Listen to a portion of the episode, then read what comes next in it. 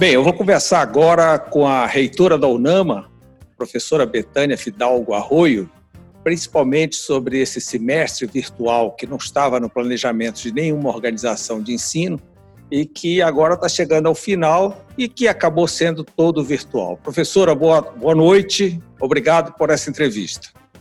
Boa noite, Mauro, eu que agradeço, sempre é um prazer enorme estar aqui com você.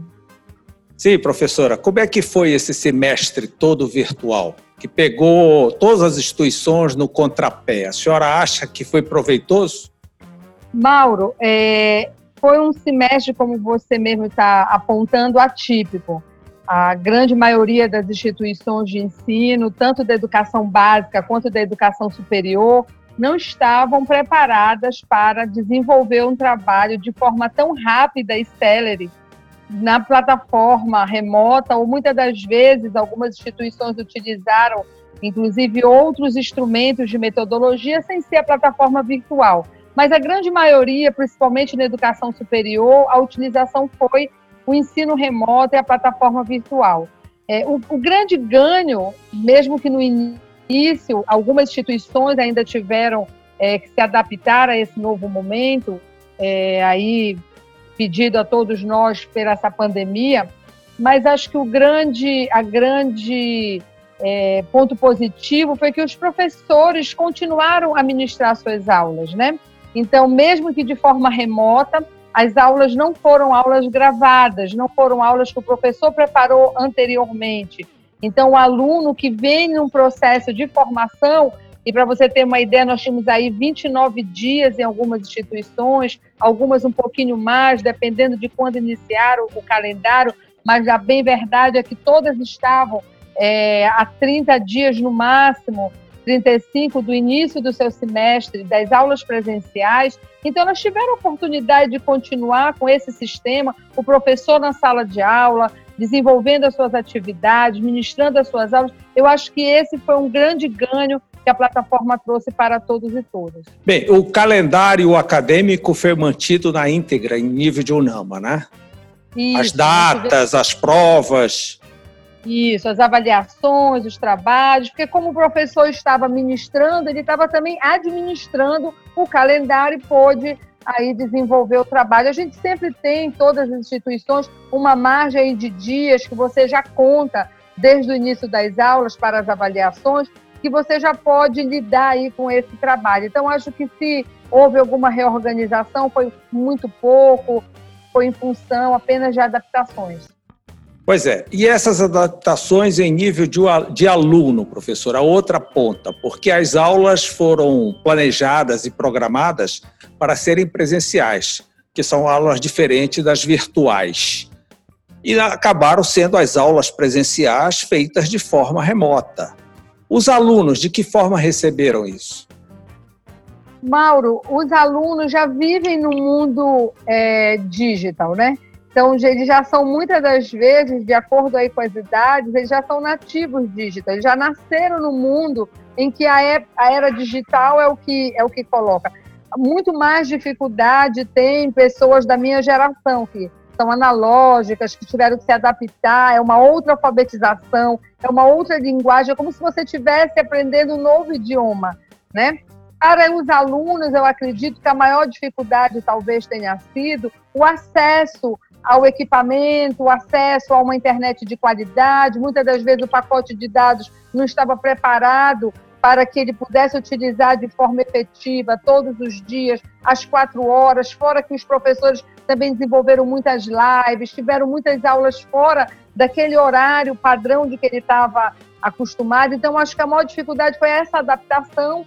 É, aí, claro que a gente teve toda, todo o cuidado de identificar, de colocar para os alunos outras alternativas que não o assistir à aula no momento em que ela estava sendo feita, as aulas todas estavam gravadas, os professores puderam baixar depois as aulas, encaminhar para os alunos que não tinham acesso. Se você me disser em termos de percentual, eu acredito que 80% dos alunos é, da UNAMA conseguiram acessar de forma rápida. Os outros senhora, 20%. É, a senhora, além de reitora da UNAMA, é diretora do Grupo C na região norte. A região norte é a mais carente a mais excludente digitalmente falando. E é justamente esse percentual em nível de região norte que eu gostaria de saber, comparado com as outras regiões. Então, eu acredito que nós tivemos aí é, uma média de 20% dos alunos que tiveram a maior dificuldade ou de acesso à internet ou acesso ao equipamento para desenvolver as aulas, mas nenhum teve dificuldade no, na metodologia em si. Aí talvez mais foram os professores ao se adaptar. A gente percebeu aí um momento de duas semanas iniciais, mas mesmo aqueles professores que eu tive o relato deles que não estavam acostumados à plataforma, uh, tiveram acesso a outros professores que já estavam, e aí vale é, colocar-se muito a solidariedade que ocorreu em todos os cursos, não só no curso de comunicação, que foi o âncora né, desse processo, mas todos os cursos desenvolveram ações. Temos professores aí do direito gravando áudios para que e vídeos para que os colegas pudessem desenvolver. Isso em todas as, as nossas unidades da região norte. Agora, por óbvio que é, 20% é um percentual alto, é um percentual que outras regiões é, do Grupo Ser tiveram bem menor, muito em função da, da nossa própria realidade, dos nossos é, municípios e, e capitais ainda na Amazônia terem uma dificuldade de infraestrutura, mas que foi superada ao longo desse semestre. Bem, professora, vai encerrar o semestre agora no final do mês, todo digital. Atualmente, o MEC permite que até 40% do curso presencial possa ocorrer de forma remota, possa ocorrer via internet. A senhora acredita que com essa experiência esse índice vai aumentar? Acho que não aumenta, porque 40% já é um número bastante expressivo é, das aulas remotas, mas acho que se efetiva. Né? Acho que, é, bom, falando um pouquinho da pandemia e de como o Ministério da Educação e o Conselho Nacional tiveram uma ação na, na pandemia, eu acredito que o que a gente ia ver mais a longo prazo, três, cinco anos acontecer na educação brasileira, ela, ela foi puxada e antecipada por causa da pandemia. Então, eu acho que mesmo com a abertura aí em algumas cidades, no caso da região metropolitana de Belém, no estado do Pará em outros estados do Brasil, mesmo com abertura e essa volta à convivência social, ela vai ser paulatina, ela vai ser gradativa, ela vai ter que ter muitas regras. Então, eu acredito que ah, nos dois primeiros anos ainda vai ter muito temor da sociedade em ter uma vida, entre aspas, de convivência fluida. Então, acredito que as aulas remotas elas vão suprir uma necessidade, inclusive dessa segurança que a sociedade precisa para essa convivência social. É, você há de convir que colocar 30, 40, 50, 60 pessoas dentro de uma sala de aula, manhã, tarde, noite, você não sabe ah, todos os, os preparos que as famílias têm, que as pessoas têm. Por outro lado, o aluno da educação superior é um aluno trabalhador. Então, ele está convivendo no seu local de trabalho. No caso da saúde, ele está dentro dos hospitais. No caso das empresas, ele está nas organizações. Então, a gente tem que ter esse cuidado de não colocar 24 horas esses, esses alunos juntos ali é, dentro da, de uma sala de aula, porque a transmissão, com certeza, ela vai ser muito maior. Por outro lado, também não conhecemos tudo do vírus, né? Então a gente não sabe se quem já pegou realmente não transmite mais, a imunidade quanto tempo fica. Então são muitas perguntas que a, que a saúde é, tem que, e, e, que nós temos que, enquanto dirigentes de instituição de ensino, e cada, cada vez, é, cada uma com seu número de alunos, quanto mais alunos, é, mais é, cuidados a gente vai ter que ter, mais normas a cumprir. Então, acredito que essas aulas remotas, que já mostraram a sua qualidade, que colocaram o professor frente a frente, olha, eu gosto muito de ir no seu programa, mas eu estou também tranquila de estar fazendo a entrevista com você remota. Então, é uma, é uma tecnologia que veio para nos ajudar, para tirar, é, muitas das vezes. Professora, eu poderia. Tudo poderia dizer que daqui para frente, mais importante do que a estrutura física numa instituição de ensino superior seria a estrutura tecnológica. O aluno tem que estar preparado tecnologicamente para receber o conteúdo e que acaba sendo um conteúdo muito maior. Acredito que sim, né? Eu, particularmente, tenho trabalhado muito mais remotamente do que quando estava com a minha agenda presencial. Porque eu não tenho o, o deslocamento, muitas das vezes, eu não tenho é, é, o tempo do deslocamento, a, a, distração entre o deslocamento de. E a quantidade de conteúdo é muito maior. É muito é maior. Verdade. E além das é aulas, verdade. tem as lives, tem os filmes e assim por diante. Se você for ver o tempo de conteúdo, é muito maior.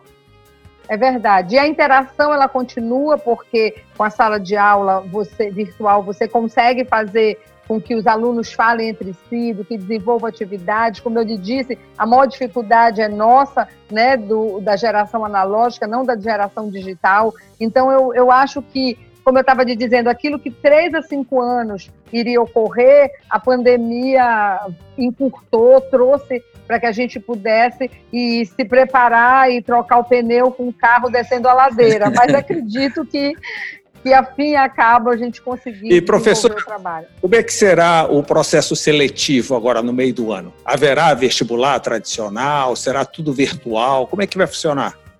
Mauro, virtual, né? Porque também é, entendemos que a necessidade da gente continuar com essa, com essa base, a análise do histórico dos alunos no Enem, no ensino médio, acho que já vai ser aí. A gente já usa o Enem como uma base de entrada muito forte, então o Enem já. já Mas traz... o, Enem, o Enem vai poder ser usado agora no meio do ano, porque o Enem vai ser realizado no final do ano. Ou então pega o passado. É pega o passado, a gente pega o Enem passado dos que já fizeram, porque até os que não terminaram o, o terceiro ano do ensino médio não podem, porque eles só vão poder é, para 2021, ano. né? E esse que utilizar aí o Enem, utilizar formas de avaliação dele de forma virtual e remota, eu acho que vai ser vai ser a saída. Quanto menos a gente puder colocar o aluno é, dentro da estrutura presencial, acho que nesse momento é o que a sociedade espera. Um ponto aí a, a conversar com o Conselho Nacional de Educação e que todas as instituições de ensino estão,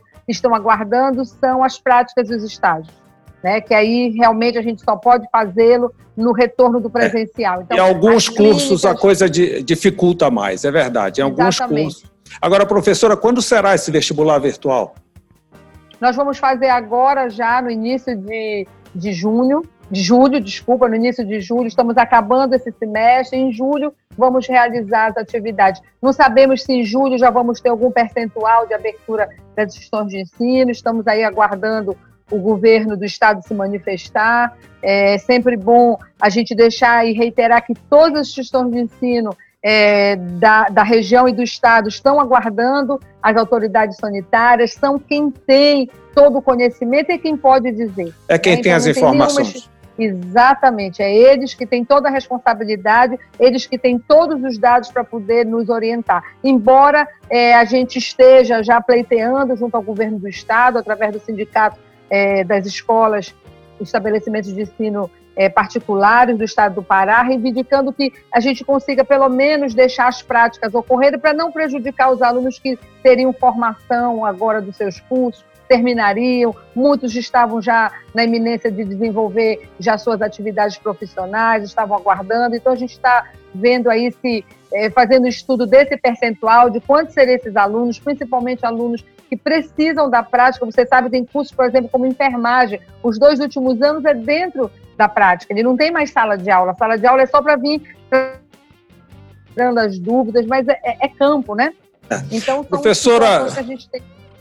Professora Betânia, muito obrigado por essas informações. O, o, fator do digital também é um pouquinho mais rápido. A gente está acostumado a fazer um programa mais longo, mas ele acaba sendo um pouquinho mais rápido. Mas são informações extremamente importantes nesse momento e diferentes quem não está no meio educacional não entendeu muito esse processo de avaliação virtual e tudo mais, porque ninguém estava acostumado. Mas agora a coisa ficou. Muito obrigado por essa Obrigada. importante entrevista e boa noite para a senhora. Obrigada, um prazer sempre. Boa noite.